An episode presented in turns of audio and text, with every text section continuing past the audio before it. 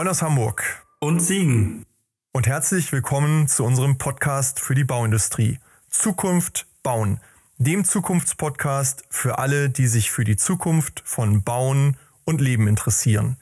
Wir sind Martin und Christian. Und wir werfen in diesem Podcast einen Blick auf die Zukunftsentwicklungen von Branche, Technologie und Lebenswelt.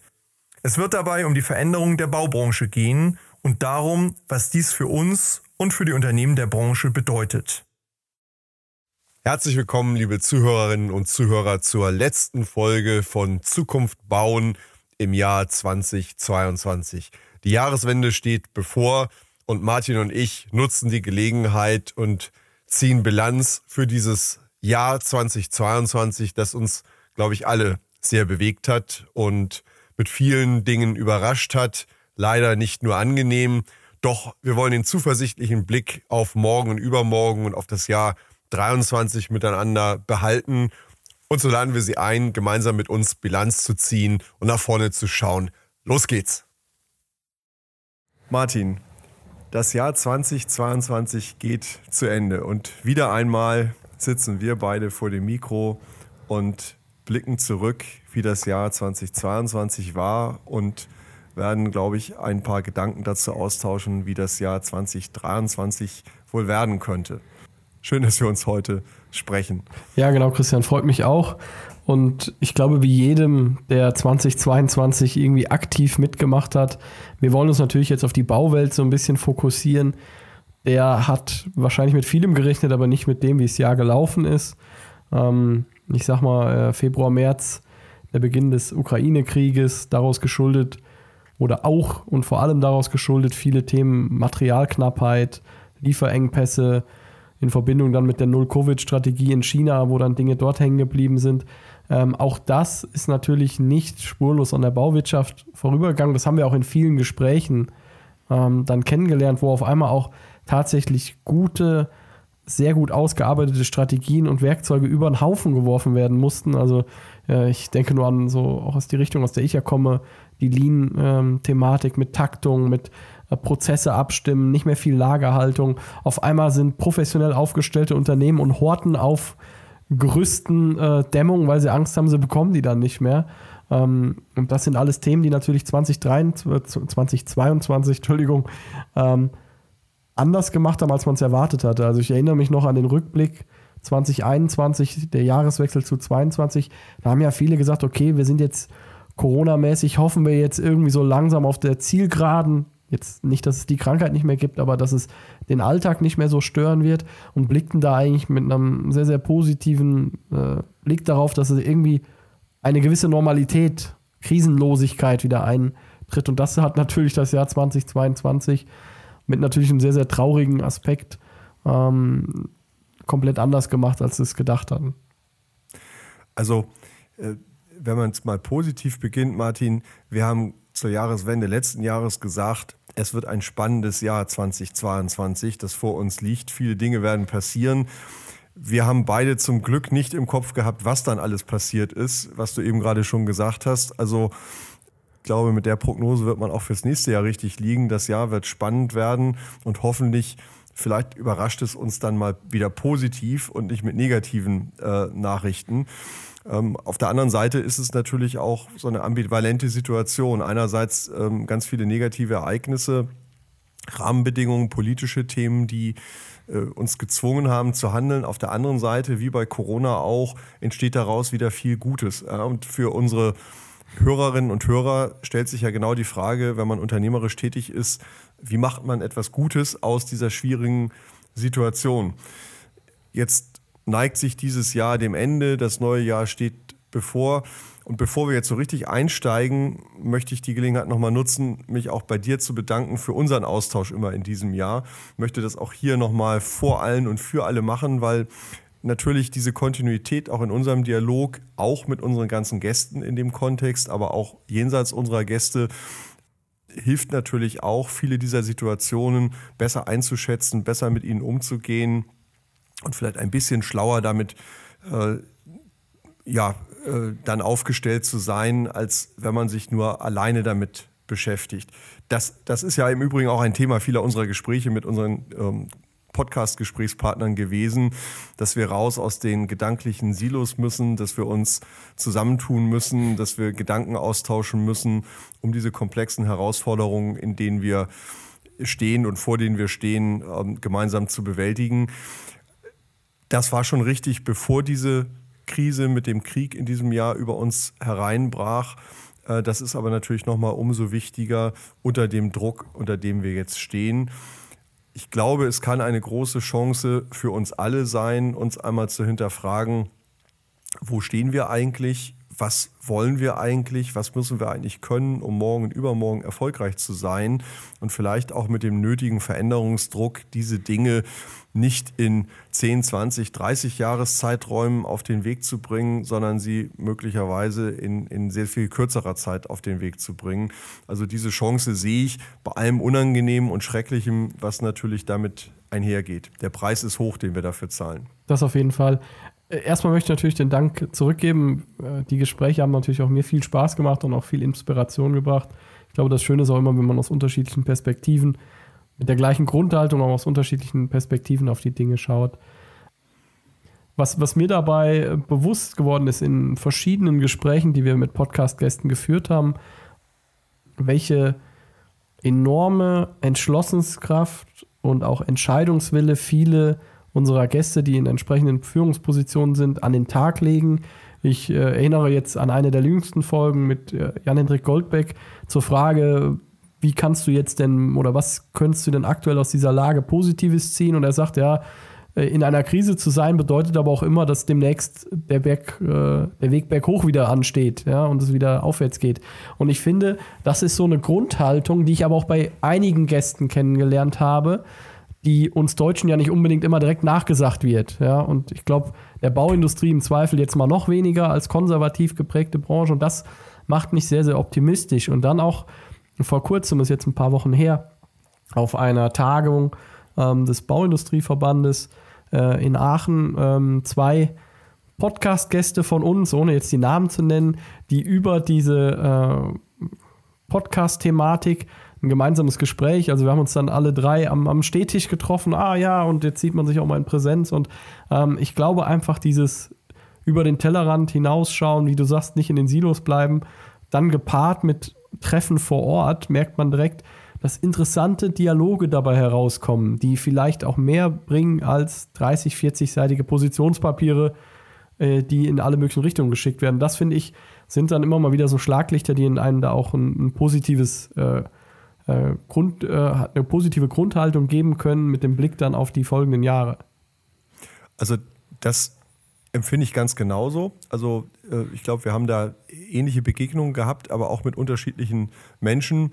Äh, ich habe auch besonders schön empfunden, dass viele äh, gekommen sind und gesagt haben, wir sind ins Handeln gekommen, auch durch Anregungen aus dem Podcast. Wir haben uns mal hingesetzt und uns mit unserer Zukunft beschäftigt. Wir haben Weichen gestellt. Wir haben uns mal Strategien überlegt, wie wir mit bestimmten Situationen umgehen können. Also das ist ja auch das, wofür wir hier mit diesem Podcast angetreten sind und auch weiter antreten, dass wir Menschen einerseits inspirieren wollen und dann aber eben auch ins Handeln bringen wollen. Wir, wir haben einen Veränderungsdruck und äh, gemessen wird am Ende in dem, was tatsächlich bewegt worden ist und nicht in dem, was im Kopf an Plänen da gewesen ist. Und wir kommen jetzt ja wieder in diese Zeit der guten Vorsätze. Ich halte da persönlich ganz wenig davon. Ich denke immer, man, man muss Entscheidungen für sich treffen und Dinge für richtig erkennen. Und da muss man anfangen, Gewohnheiten und Routinen und Handeln in diese Richtung zu entwickeln. Völlig unabhängig von der Jahreszeit.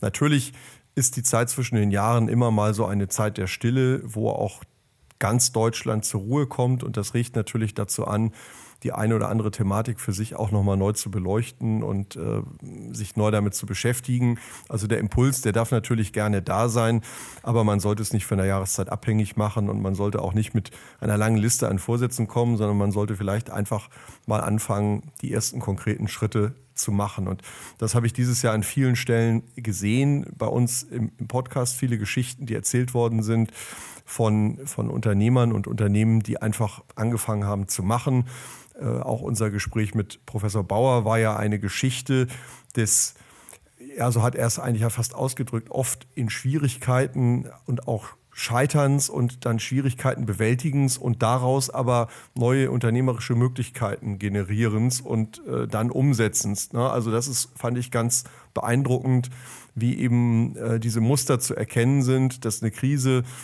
diejenigen, die unternehmerisch unterwegs sind, immer wieder inspiriert, ähm, sich, sich neu zu erfinden und möglicherweise dann aus dem Problem am Ende eine Lösung und vielleicht sogar ein Geschäftsmodell zu entwickeln. Ja, also gerade wenn du es ansprichst, das Gespräch zum Beispiel mit Professor Bauer, der sicherlich zu den älteren Podcast-Gästen diesen Jahres gehört hat, von dem aber, ich zitiere jetzt nicht wörtlich, irgendwie sinngemäß, ja, dann setzen wir uns alle paar Monate hin und checken unser Geschäftsmodell ob das den aktuellen Gegebenheiten angemessen ist. Und das von einem der ältesten Podcast-Gäste zu hören, zeigt, dass das Thema äh, Agilität kein Thema des Alters ist. Ja? Und das fand ich in dem Falle sehr, sehr beeindruckend. Ähm, was mir aber auch dieses Jahr in den Podcast-Gesprächen aufgefallen ist, wir haben ja einen sehr, sehr bunten Mix dieses Jahr gehabt aus Bauunternehmen, Startups, Planungsbüros, aber auch ähm, Bauherrenvertretern. Ähm, und wir haben meines Erachtens herausarbeiten können, auch mit der großen Unterstützung der Gäste, dass dieses Lagerdenken ein Relikt der Vergangenheit ist und auch ein Relikt der Vergangenheit sein muss. Also ähm, ich sag mal so, bei einem äh, Bankett oder bei einem äh, Kongress auf dem Flur, wenn sich da der Vertreter eines großen Bauunternehmens und die äh, Mitarbeiterin einer Landesbehörde zu lang unterhalten haben, dann wurde das schon schräg beäugt. Heute geht man hoffentlich einfach auch davon aus, dass vieles auch einfach ähm, technischer und persönlicher Erfahrungsaustausch zum Wohle der entsprechenden Branche und der Projekte sein kann. Und das ist, was mir so aufgefallen ist. Also ich habe von keiner Ecke mehr gehört in den Gesprächen, ja, die da aus der Bauindustrie wollen uns nur über den Tisch ziehen. Und auch aus der Bauindustrie-Seite habe ich eigentlich nicht mehr vernommen, ähm, ja, beim Auftraggeber, die sind sowieso alle äh, nur darauf aus, so wenig wie möglich für äh, die beste Leistung zu bezahlen. Und auch äh, in der Planung läuft alles schief, wir am Bau machen alles richtig oder andersrum. Auch diese sehr stereotypen Denkmuster sind, glaube ich, weitestgehend aus den Köpfen raus. Ähm, ich weiß nicht, ob es schon überall bis in die Basis angekommen ist in den Projekten, aber das ist dann meines Erachtens immer nur eine Frage der Zeit. Und das ist ein sehr, sehr positiver Aspekt, dass wir dieses Lagerdenken in der Bauwirtschaft aufgeben. Also ich habe das selber auch äh, sehr stark wahrgenommen. Wir haben ja die eine oder andere Präsenzveranstaltung wieder gehabt in Form von Messen oder auch äh, Kongressen oder größeren Tagungen. Und äh, die eine oder andere hast du besucht und begleitet, die eine oder andere habe hab ich besucht und begleitet. Ähm, da ist mir eben auch aufgefallen, natürlich dieser Hunger danach, sich wieder in Präsenz auch auszutauschen. Das hat natürlich soziale, menschliche Aspekte, hat aber eben auch genau diesen Hintergrund, den du gerade geschildert hast, dass die Menschen erkannt haben, wir müssen übergreifend miteinander ins Gespräch kommen, um dann eben auch in Ideen gemeinsam zu kommen und dann auch hoffentlich ins Handeln gemeinsam zu kommen. Wir können das nicht mehr alle so ganz allein in unserem stillen Kämmerlein. Das war das eine. Und äh, dann habe ich eben auch in vielen Projekten in diesem Jahr mit, mit meinen Kunden eben veränderte äh, Äußerungen gehört. Also äh, früher war es ganz häufig so, dass einzelne Unternehmensbereiche sich dann auch mal in Klausur begeben haben. Ja, das Top-Management auf der einen Seite, das ist dann vielleicht immer noch etwas übergreifender, aber ansonsten eben auch größere Einheiten in den ähm, Konzernen. Und ähm, eigentlich durchgängig dieses Jahr haben viele gesagt, äh, eigentlich müssten wir doch mal mit den anderen auch dann zusammenkommen. Oder wir laden den einen oder den anderen, der jetzt Themen hat, die, die thematisch eben mit, mit eigenen äh, Themen eng zusammenhängen, mit zu der eigenen Veranstaltung ein. Das wäre früher undenkbar gewesen. Ja, man lädt jetzt auch eher mal themenbezogen und themenverantwortlich ein. Also diese Silo-Denkmuster verändern sich ganz pragmatisch dahin, dass eben erkannt wird, wir haben hier Themen, wir haben hier Probleme, die kriegen wir ganz alleine nicht gelöst, beziehungsweise macht es nicht so viel Sinn, wenn wir sie ganz alleine lösen und unsere Nachbarn und Schwestern sie für sich auch nochmal lösen und wir am Ende wieder Synchronisierungs- und Schnittstellenprobleme haben, sondern äh, man, man geht jetzt mit mal aufeinander zu früher undenkbar. Ja, das stimmt. Da war es teilweise so, dass nicht mal der eine Bereich, die eine Einheit des Unternehmens von der anderen wissen durfte, dass man in Klausur geht. äh, geschweige denn, dass veröffentlicht wurde, also intern veröffentlicht wurde, was dabei herausgekommen ist. Heute äh, geht man im Grunde genommen ganz, also nicht durchgängig, aber zunehmend offen mit den Themen um. Und siehe da, äh, am Ende stellen alle fest, das hätten wir ja schon länger mal machen sollen. Mhm. Was, was mir noch wichtig ist, so in diesem Jahresrückblick, zwei, drei Kernthemen, die doch immer wieder eine Rolle gespielt haben, die aber auch total miteinander verwoben sind, mal nochmal herauszuziehen. Das ist einmal natürlich, und das wird uns auch noch begleiten die nächsten Jahre, das Thema der Digitalisierung. Das ist das Thema der Nachhaltigkeit. Ja, und da merkt man ganz stark, dass mittlerweile auch viele verstanden haben, dass Nachhaltigkeit nicht nur Greta Thunberg ist, sondern weit darüber hinausgeht, ja, auch Richtung ähm, der sozialen Themen, der Führungsthemen äh, eine große Rolle spielt. Und mit dem verbunden und vielleicht über alledem thron, äh, thronend das Thema der, des Personals, Fachkräftemangel, Leute bekommen, Leute halten. Ich erinnere mich da ganz stark noch an die Wertediskussion, die wir geführt haben.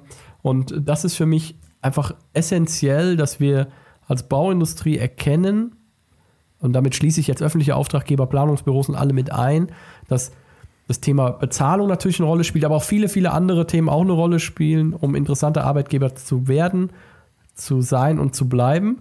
Und dann das vierte Thema, ähm, was uns immer wieder begleitet hat, das aus der politischen Sicht. Wir haben ja in mehreren Podcast-Folgen mit politischen Vertretern verschiedener Parteien gesprochen, aber auch zum Beispiel mit Tim Oliver Müller vom Bauindustrieverband, ähm, der natürlich dann auch in Berlin jeden Stein umdreht aus Sicht der Bauindustrie. Und ähm, da ist zumindest mal lobend erwähnt worden, jedes Mal, dass wir jetzt ein Bauministerium haben äh, seit dieser Legislatur.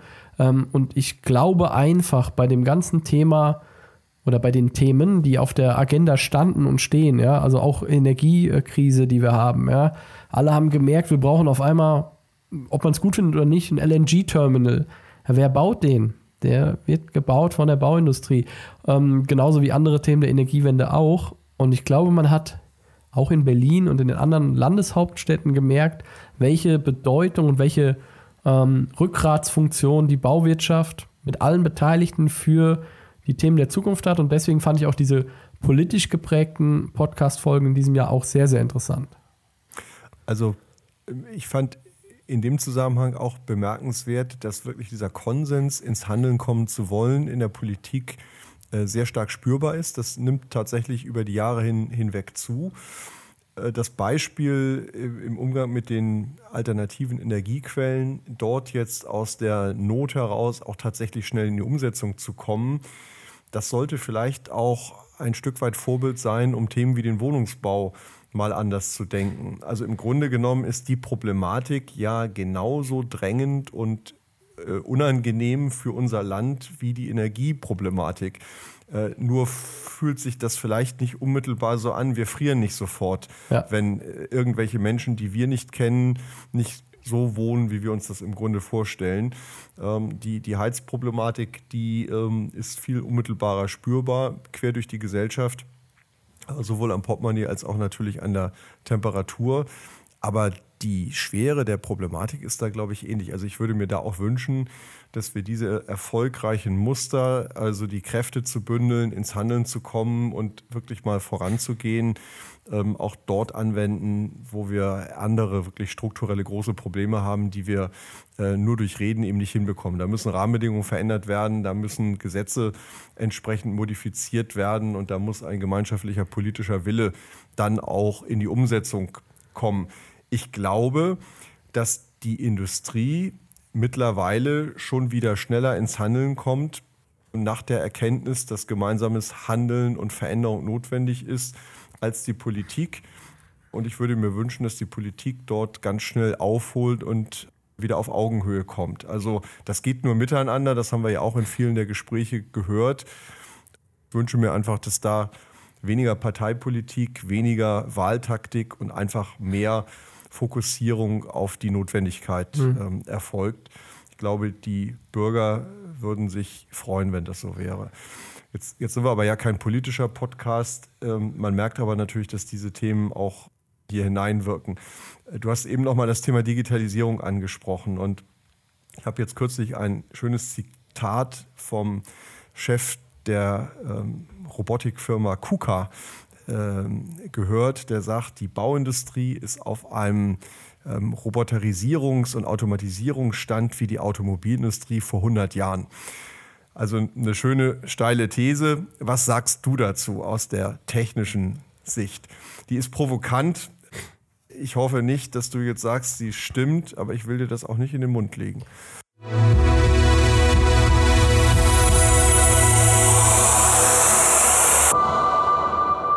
Dieser Stelle ein kurzer Hinweis in eigener Sache für diejenigen unter unseren Zuhörern, die sich gerade in ihrem eigenen Unternehmen mit relevanten Zukunftsfragen befassen und die deren Ausgestaltung und die Umsetzung von Lösungen beschleunigt und ergebnisorientiert für den Erfolg vorantreiben wollen. Sprechen Sie gern Martin Ferger für Themen zu Lean, BIM, Digitalisierung und Prozessoptimierung über www.ferger-consulting.de und mich, Christian Haag, zu strategischer Transformation, Strategie, Führung und Sparring für Top-Entscheider über www.christianhaag.de an. Im Rahmen dieses Podcasts, aber auch darüber hinaus, tragen wir gern als Speaker in Präsenz oder online zur Inspiration Ihres Publikums im Rahmen Ihrer Veranstaltungen bei. So oder so freuen wir uns auf und über regen Austausch mit Ihnen und euch. Nehmen Sie, nehmt einfach Kontakt zu uns auf.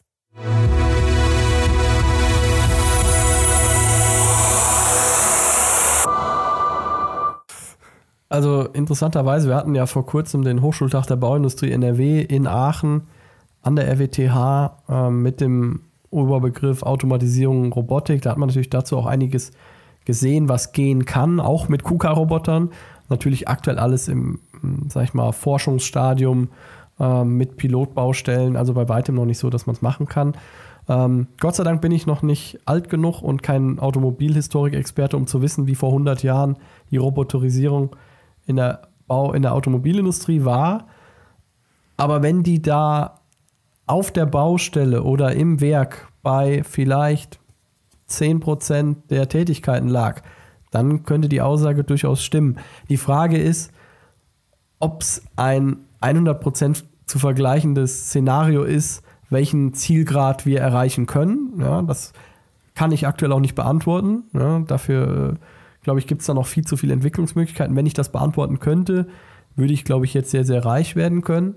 Ähm, aber die These an sich, glaube ich, stimmt. Und ich bin ehrlich gesagt ein Freund von provokanten Thesen bei Themen, wo man glaubt, da müsste mal ein gehöriger Tritt in den aller, Allerwertesten erfolgen. Also ähm, viele sagen ja auch, ja, hier beim BIM-Stufenplan, ja, der von der Politik 2015, 2016 beschlossen wurde, da haben wir fast alle Ziele ja gerissen, muss man ehrlich so sagen, ja, wann was alles äh, Standard sein soll. Ja, das stimmt, aber wenn einer da nicht oder eine Gruppe nicht solche sehr, sehr hohen Ziele gesteckt hätte oder sehr, etwas sehr Provokantes in den Raum gestellt hätte, dann wäre sich nicht in der Form bewegt worden, wie es seitdem passiert ist. Und wenn du nicht den Finger in die Wunde legst, ich meine, du wirst es aus deinen Projekten im strategischen Bereich mit den Unternehmen hm, ganz genauso kennen, ähm, man muss Knöpfe drücken können, wo dann auch, ich will nicht sagen Angst entsteht, aber zumindest mal ähm, gewisse Synapsen angeregt werden. Ja, und das durch zu weichgespülte Aussagen finde ich immer, hm, funktioniert das nicht. Ähm, und dann muss auch mal so eine Aussage her, auch wenn ich sie jetzt nicht belegen kann, glaube ich, sie geht in die richtige Richtung und trifft einfach den Nagel auf den Punkt, da muss was passieren. Also in dem Kontext fiel auch der Satz, äh, es baut im Moment in Deutschland keiner sozusagen eine vollautomatisierte Häuserbaufabrik. Ja, also wir haben natürlich Fertigteilwerke, aber wir, wir sind im Moment noch nicht auf dem Weg, dass wir in diese Richtung denken. Und ich glaube aber auch, das, das sehe ich ganz genauso, ähm, man muss, wo, wo kommen die Moonshot-Projekte her? Genau daher, dass ich sage, wir haben ja ein Problem, wir müssen es lösen, wir wollen es lösen. Und äh, wie Kennedy damals gesagt hat, innerhalb des Jahrzehnts, bis zum Ende des Jahrzehnts wollen wir einen Mann auf den Mond und zurückbringen. Und alle gesagt haben, das geht gar nicht führt das dann doch dazu, wenn der nötige Wille und Nachdruck da ist, dass die Kreativität des Menschen angeregt wird und wir dann eben doch Lösungen ent entwickeln. Und äh, wenn es zwei Jahre länger gedauert hätte, wäre es auch nicht schlimm gewesen. Aber so sehe ich es bei diesen Themen auch. Wir müssen uns auf den Weg machen. Wir brauchen eine Richtung. Und wenn wir Fachkräftemangel haben, wenn wir weniger werden, wenn wir auch schwere und ungesunde Tätigkeiten weiter reduzieren wollen. Das ist ja im Übrigen auch das, was die Industrialisierung uns gebracht hat, also weniger körperliche Arbeit äh, dann müssen wir in diese Richtung denken und dann ist das keine Bedrohung, sondern dann wird es ein Mehrwert und ein Schlüssel zur Lösung vieler Themen sein, insbesondere auch zum Thema Nachhaltigkeit. Also ich war vor einer Woche noch in einem Fertigteilwerk ähm, mit den Studierenden äh, und äh, da hat mir der Leiter des Werkes auch gesagt, sie sind jetzt ganz stark dabei, sie gucken, welche Tätigkeiten sie umsetzen können Richtung Robotik nicht, weil sie jetzt so Roboter-Fans sind, sondern sie kriegen einfach keine Leute mehr, die die Arbeit machen wollen. So. Hast du denn deine Studierenden durchgezählt vorher und hinterher nach dem Besuch? Hat das Unternehmen gleich welche da behalten? Äh, nee, die, äh, wir sind danach noch auf den Weihnachtsmarkt gegangen, deswegen äh, waren die Studierenden motiviert genug, die Halle wieder selber zu verlassen. Also äh, dementsprechend. Aber äh, Spaß beiseite, das ist einfach die, gerade bei dem Thema Robotik, glaube ich, wird einfach so ein immenser Druck durch den Fachkräftemangel aufgebaut werden, dass es da gar nicht mehr geht um die Frage, ob, sondern nur wann. Bei vielen Sachen. Ja? Genau. Und ähm, ich glaube, dass es wir auch dahin kommen, dass wir vielleicht bei gewissen Arbeiten, sagen wir mal Stuckateursarbeiten oder Malerarbeiten, wir vielleicht einen Roboter einsetzen für die großen Flächen, für die großen Arbeiten, aber da, wo wir sagen, oh, da gehen wir dann in die Handwerkskunst hinein, da kann sich dann der Handwerker, die Handwerkerin beweisen. Und ich glaube, das muss es genau sein, dass ich die Roboter nehme, um die Tätigkeit, die sich sehr, sehr stark wiederholt, die ermüdet, die auch anstrengend ist, zu ersetzen. Aber wir müssen vielleicht gar nicht 100% Ersatz schaffen, sondern vielleicht in den Spitzen, wo es auf handwerkliche Fertigkeit oder vielleicht auch auf Kreativität ankommt, um Gottes Willen, das sage ich als Bauingenieur, dass wir da vielleicht nicht den Roboter für brauchen. Und das ist, glaube ich, so ich eine Erkenntnis. Ja, das Muster zieht sich ja durch. Also wir, wir, wir müssen und wollen ja, glaube ich, auch gar nicht alles automatisieren, standardisieren. Wir müssen nur die Lücken, wo der Mensch in seiner Kreativität und auch Einzigartigkeit gebraucht wird, die müssen wir neu definieren und die müssen wir, glaube ich, besser darauf zuschneiden, dass wir alle miteinander weniger Zeit mit eher stupiden und ungesunden Arbeiten verbringen und mehr mit Themen verbringen, wo wir wirklich unsere Talente an der Stelle einbringen. Und das meine ich gar nicht nur für, für Hochbegabte, sondern das meine ich, meine ich durch alle Schichten hindurch und durch alle Bildungsgrade hindurch. Ähm, wenn die Technik hilft, dass ich im, im Rahmen meiner Fähigkeiten das Maximum leisten kann, dann ist das ein, ein wirklich toller Gewinn. Das, das ähm, sieht man ja auch, wenn Menschen zum Beispiel mit körperlichen Einschränkungen durch technische Hilfe mit einem Mal Aufgaben oder Berufe ausüben können, wo sie mobil sein müssen, wo sie körperlich ähm, sich bewegen müssen wenn in solchen Situationen die Technik eben hilft, dass das möglich wird, dann ist das ein absoluter Mehrwert und, und ein Gewinn für denjenigen und auch für die Gesellschaft. Und ich glaube, in diesen Kategorien müssen wir denken. Und äh, ich würde noch einen Schritt weiter gehen. Also äh, ich erlebe ja immer bei, bei, bei den strategischen Themen auch, dass wir natürlich von Menschen fordern, dass sie Dinge anders machen als bisher. Und das ist unbequem und für viele auch lästig. Und neulich stand in einer Veranstaltung jemand auf und sagte, meine Mitarbeiter sind am Ende, die möchten einfach mal ein Jahr Ruhe haben und so weiter arbeiten wie bisher. Und wenn man ehrlich ist, dann muss man sagen, man kann den Satz verstehen, man kann nur leider dem Wunsch nicht nachgeben, weil es wird nicht so kommen. Das führt dazu, dass wir eben den Sinn und auch die Art und Weise, wie wir den Menschen erklären, warum eben bestimmte Dinge notwendig sind und warum auch der Weg dahin äh, voller Probieren, Scheitern, Neuprobieren, Gelingen äh, und, und Anstrengungen und nicht aufgeben ist. Ähm, wir, wir müssen also, glaube ich, äh, nochmal klar machen, warum wir das Ganze tun. Und wenn man unser Land anschaut, dann sind wir ja in der Herausforderung, uns auch als Volkswirtschaft äh, neu zu erfinden und zu fragen, wofür steht eigentlich das Deutschland? Ähm, das fürs Wirtschaftswunder gestanden hat, das für ähm, tollen Maschinenbau gestanden hat, das für Automobilindustrie gestanden hat. Wofür stehen wir eigentlich in den nächsten 10, 20, 30 Jahren? Wie wird die Welt über uns sprechen? Nicht wie sprechen wir über uns, sondern wie wird die Welt über uns sprechen? Und da ist, glaube ich, die Frage, wie können wir ähm, nachhaltige Technologien weiterentwickeln, vielleicht zum Exportschlager machen. Ähm, ein mögliches Denkszenario, das also auch auf politischer Ebene, glaube ich, ähm, stärker beleuchtet werden müsste, weil das bedeutet dann für die Unternehmen, dass sie eben auch in ihrem Handeln ganz konkret sich daran ausrichten können und sagen, wie kann ich denn Teil dieses Multiplikator-Teams Deutschland werden mit den Themen und mit meinen Mitarbeitern. Und ich habe neulich äh, mit einem Kunden äh, gesagt, wir wollen, und der Kunde hat es dann gesagt, wir wollen innerhalb der nächsten zehn Jahre unser Geschäftsmodell, unser Unternehmen komplett auf Nachhaltigkeit umstellen äh, oder sterben. Also es war so wirklich der Satz, äh, entweder schaffen wir das oder wir, wir schaffen uns selbst ab. Äh, Klammer auf, natürlich war die Diskussion, sonst schafft uns der Markt ab. Also äh, tun wir es lieber selber und äh, versuchen es äh, eben zu schaffen.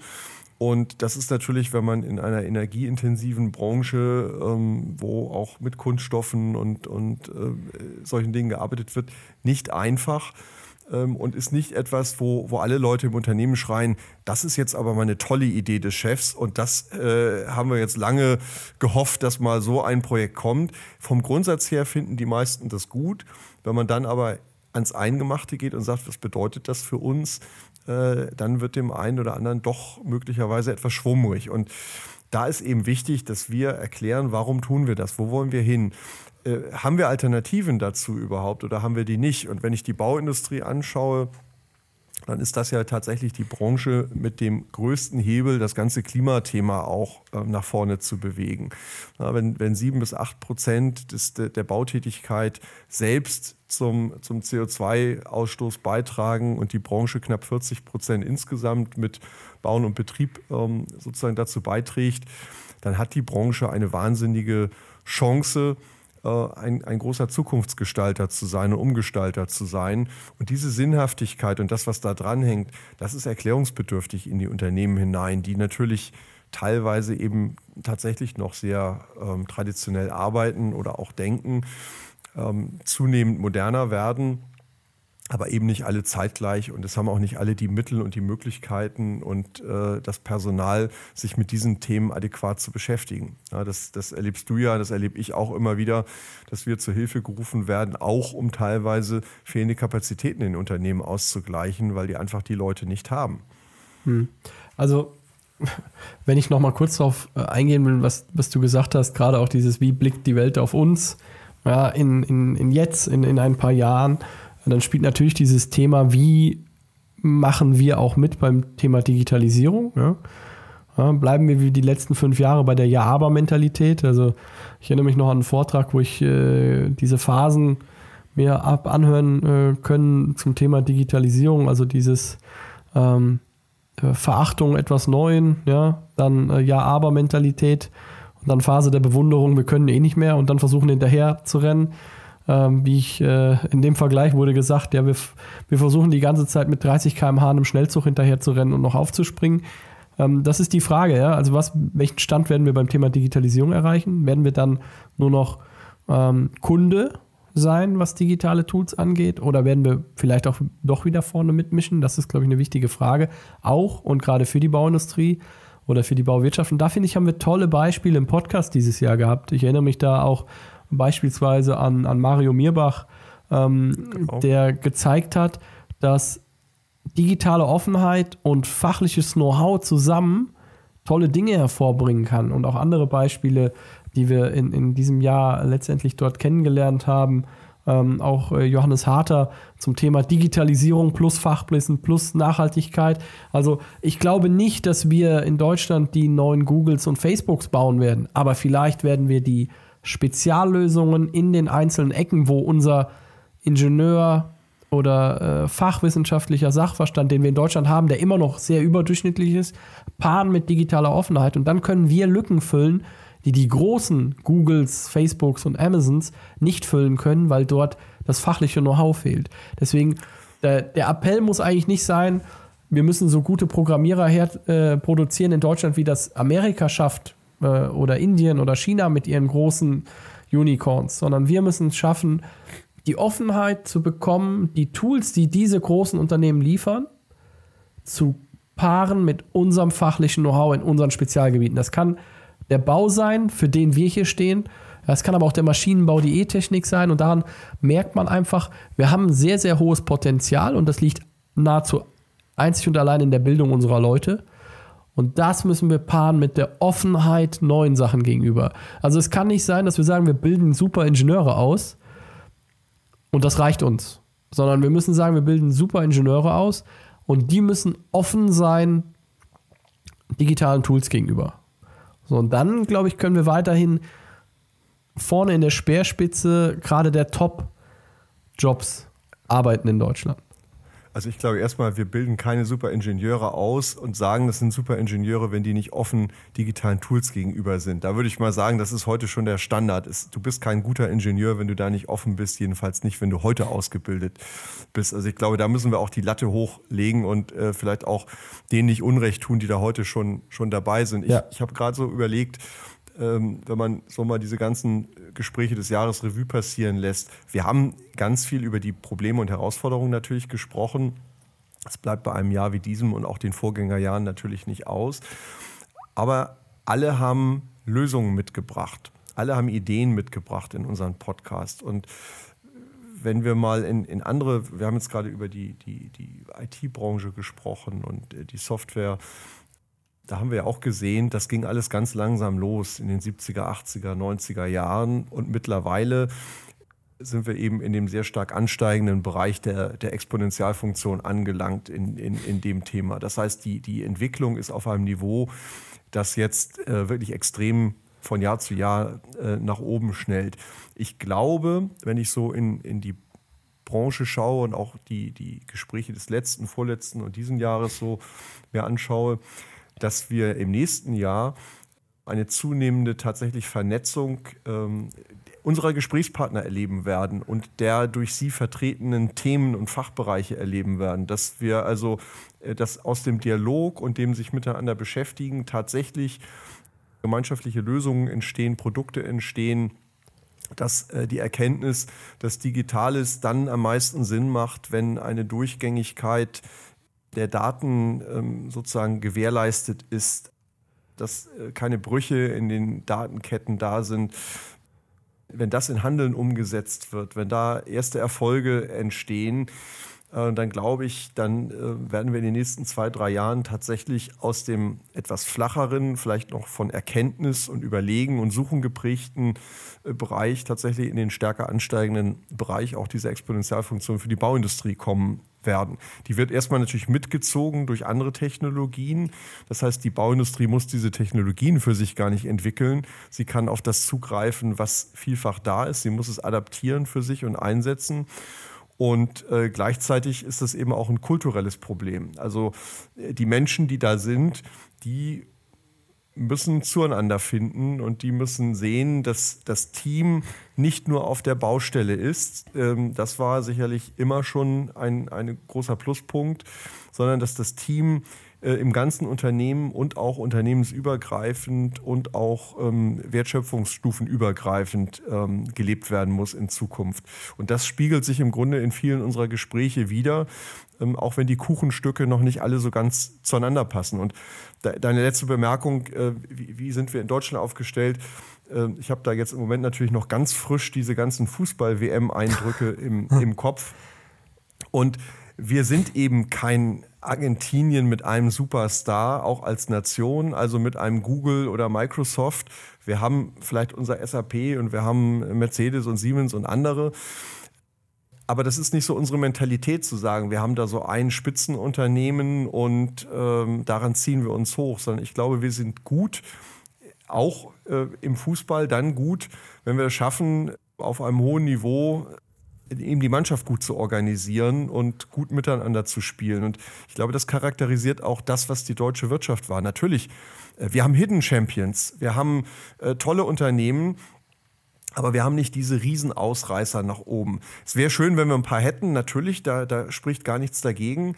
Aber ich glaube, die Masse äh, macht wahrscheinlich am Ende den Erfolg, wenn wir es schaffen, alle zu bewegen in den richtigen Themen, in die richtige Richtung dann glaube ich, werden wir viele, die vielleicht jetzt eher in der Presse und im, in der Wahrnehmung der Menschen sind, einholen, vielleicht auch überholen. Daran glaube ich jedenfalls. Also ich glaube, wir brauchen vielleicht ein bisschen länger wieder mit den Themen und beschäftigen uns auch gerne sehr deutsch mit uns selbst und zerreden uns das eine oder andere, statt die Energie in die Nutzung der Chancen zu stecken. Aber irgendwann werden wir die Kurve kriegen. Und das ist auch meine, meine Hoffnung fürs nächste Jahr. Und das ist natürlich auch meine Hoffnung, wenn ich äh, unsere Jugend anschaue, es ist ein Führungsthema im Moment. Wir, wir müssen doch auch in diesen schwierigen und herausfordernden Zeiten den jungen Leuten Hunger machen und Appetit machen und Hoffnung machen, das morgen mitgestalten zu wollen und ihnen zeigen, dass das geht und dass wir nicht abgehängt werden und Opfer sind, sondern dass wir Gestalter unserer Zukunft sein können. Mhm. Und äh, wenn du da junge Leute in der Hochschule ausbildest, dann müssen die doch mit, mit, mit Feuer in den Augen rausgehen und sagen, hier sind wir, wir digitalisieren die Welt, wir verändern die Welt, wir lösen diese Probleme. Und dann können die Alten kommen und das Tempo ein bisschen bremsen und hier und da auch gerne ein bisschen Erfahrung einkippen, das schadet nicht. Aber der Zug nach vorne muss, muss, muss mhm. da sein. Und ähm, das, das wünsche ich mir eigentlich fürs nächste Jahr, dass wir auch in, in, für den Podcast eine ganze Reihe von Gesprächen haben, wo wir darüber berichten können, wie dieser Zug nach vorn einerseits entsteht und gestaltet wird, andererseits vielleicht auch diejenigen, die noch gezögert haben, ins Handeln kommen und zusammenarbeiten. Und ähm, ich möchte an dieser Stelle schon mal auch diejenigen einladen, ähm, die wir vielleicht noch nicht entdeckt haben, sich an uns zu wenden und zu sagen, wir haben hier Themen, über die würden wir gerne mal äh, mit Martin und Christian sprechen und berichten in dem Podcast. Die sind bisher noch nicht sichtbar und die verändern im Moment die Branche. Hm. Also Christian, auch ich, ich würde gerne an der Stelle auch noch mal kurz mehr oder minder resümieren. Also ich muss, wie ich es eingangs gesagt habe, sagen, wir haben tolle, spannende, interessante Gespräche geführt. Und darüber hinaus, und das sage ich jetzt nicht aus äh, äh, Schleimerei, sage ich mal so, fand ich auch durch die Bank weg sehr nette, angenehme Persönlichkeiten und Personen kennengelernt, die auch, sag ich mal, das Netzwerk äh, erweitern, aber einen auch persönlich, fand ich, in vielen Gesprächen weitergebracht haben. Teilweise auch natürlich über das, was wir am Ende dann ähm, aufgezeichnet haben in, in den Gesprächen davor und danach. Man wirklich sagen muss, dass wir da in der Industrie, in der Wirtschaft, ich erinnere da immer noch ich glaube, es war unsere erste Folge in 2022 äh, mit der Messe München, wo die Frage war, wie ist denn so der Umgang mit den Leuten von der Bauma und der Bau? Und da wurde gesagt, die Bauleute sind eigentlich echt angenehm im Umgang im Vergleich zu der einen oder anderen Branche. Das ist mir noch so im, im Ohr geblieben. Und das muss ich auch für den Podcast sagen, dass wir da echt, finde ich, auch angenehme Gespräche geführt haben. Nicht nur gute Gespräche, sondern auch angenehme. Und jetzt der Schwung aufs kommende Jahr. Ähm, auch nochmal der Appell, ähm, dass man gerne auf uns zukommen kann äh, in Bezug auf den Podcast. Ähm, was haben wir für nächstes Jahr geplant? Wir haben uns ja auch schon Gedanken gemacht. Wobei auch wir, glaube ich, so ein bisschen zugeben müssen, wir wollten uns eigentlich schon viel mehr Gedanken gemacht haben, aber auch dieses ereignisreiche Jahr hat uns etwas am Ende überrannt. Ähm, wir haben natürlich auch wieder vor, auf Präsenzveranstaltungen zu gehen, äh, gemeinsam, separat, in verschiedenen äh, Kombinationen und auch zu verschiedenen Themen. Da freuen wir uns, glaube ich, schon alle drauf. Ähm, auf die verschiedenen Themen, die da ansteht.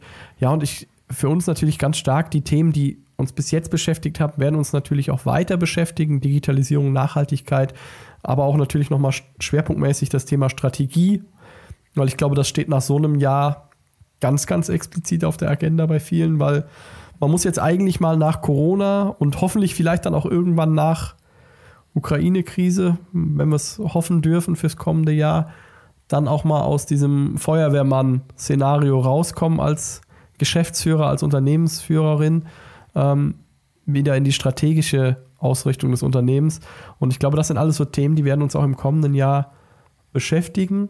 Und äh, ich kann nur für mich sagen, ich freue mich da schon sehr drauf. Äh, und ich denke, ähm, wir werden da das ein oder andere auch wieder an Inspiration liefern können.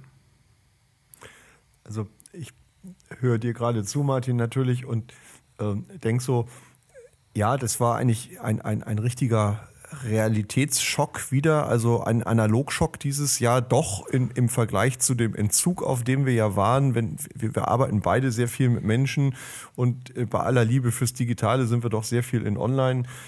Themen drin gewesen im, in den letzten zwei Jahren, also vor dem Jahr 22 und äh, dieses Jahr hat es doch wieder zugenommen. Ne? Wir haben doch tatsächlich eine ganze Reihe von Veranstaltungen, Preisverleihungen moderiert. Wir haben äh, Keynotes gehalten, Vorträge gehalten. Äh, wir haben Workshops gehabt, also für den Podcast, aber natürlich auch, auch äh, separat in anderen Themen.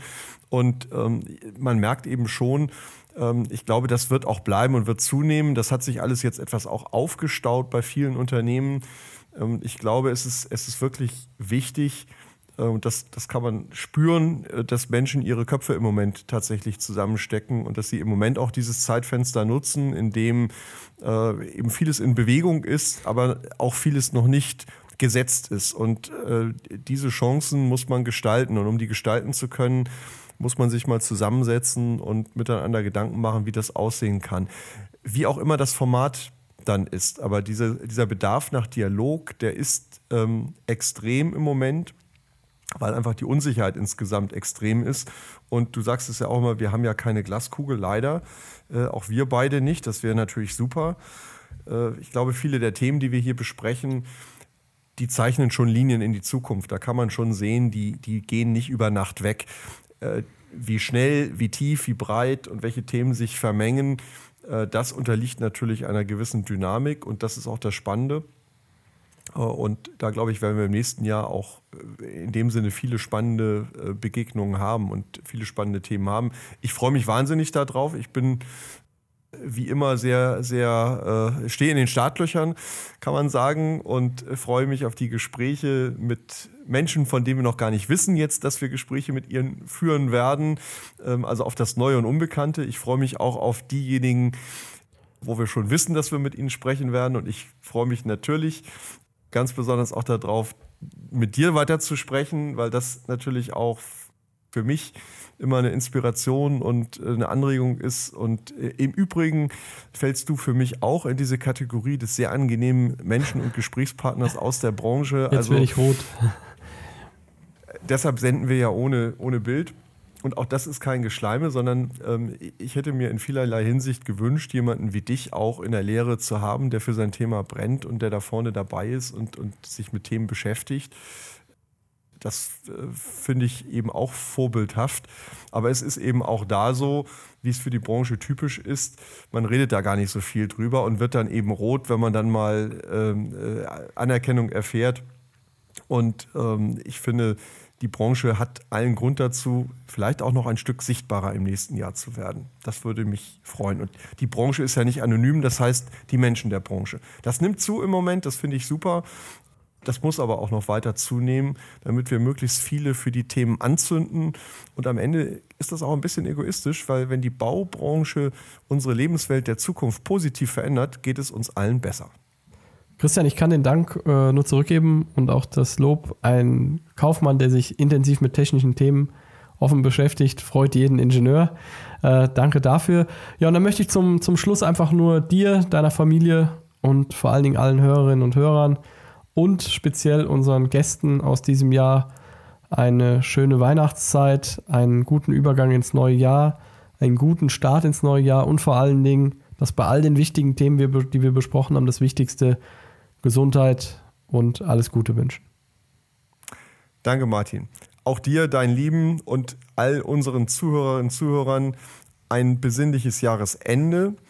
Und für diejenigen, die es zum Jahresstart hören, wünsche ich ein energiegeladenen und auch zukunftsgewandten und offenen positiven Start in das nächste Jahr. Die Chancen sind da draußen, wir müssen sie nur ergreifen. Ist gar nicht so schwer. Die Frage am Ende, was kann ich heute tun? Dankeschön und tschüss. Tschüss, Martin. Vielen Dank an Sie und euch fürs Zuhören bei Zukunft bauen, dem Zukunftspodcast für die Bauindustrie. Wenn euch der Podcast gefällt, würden wir uns über eine Bewertung freuen und natürlich darüber, wenn ihr den Podcast bei einem Podcast-Provider eures Vertrauens abonniert.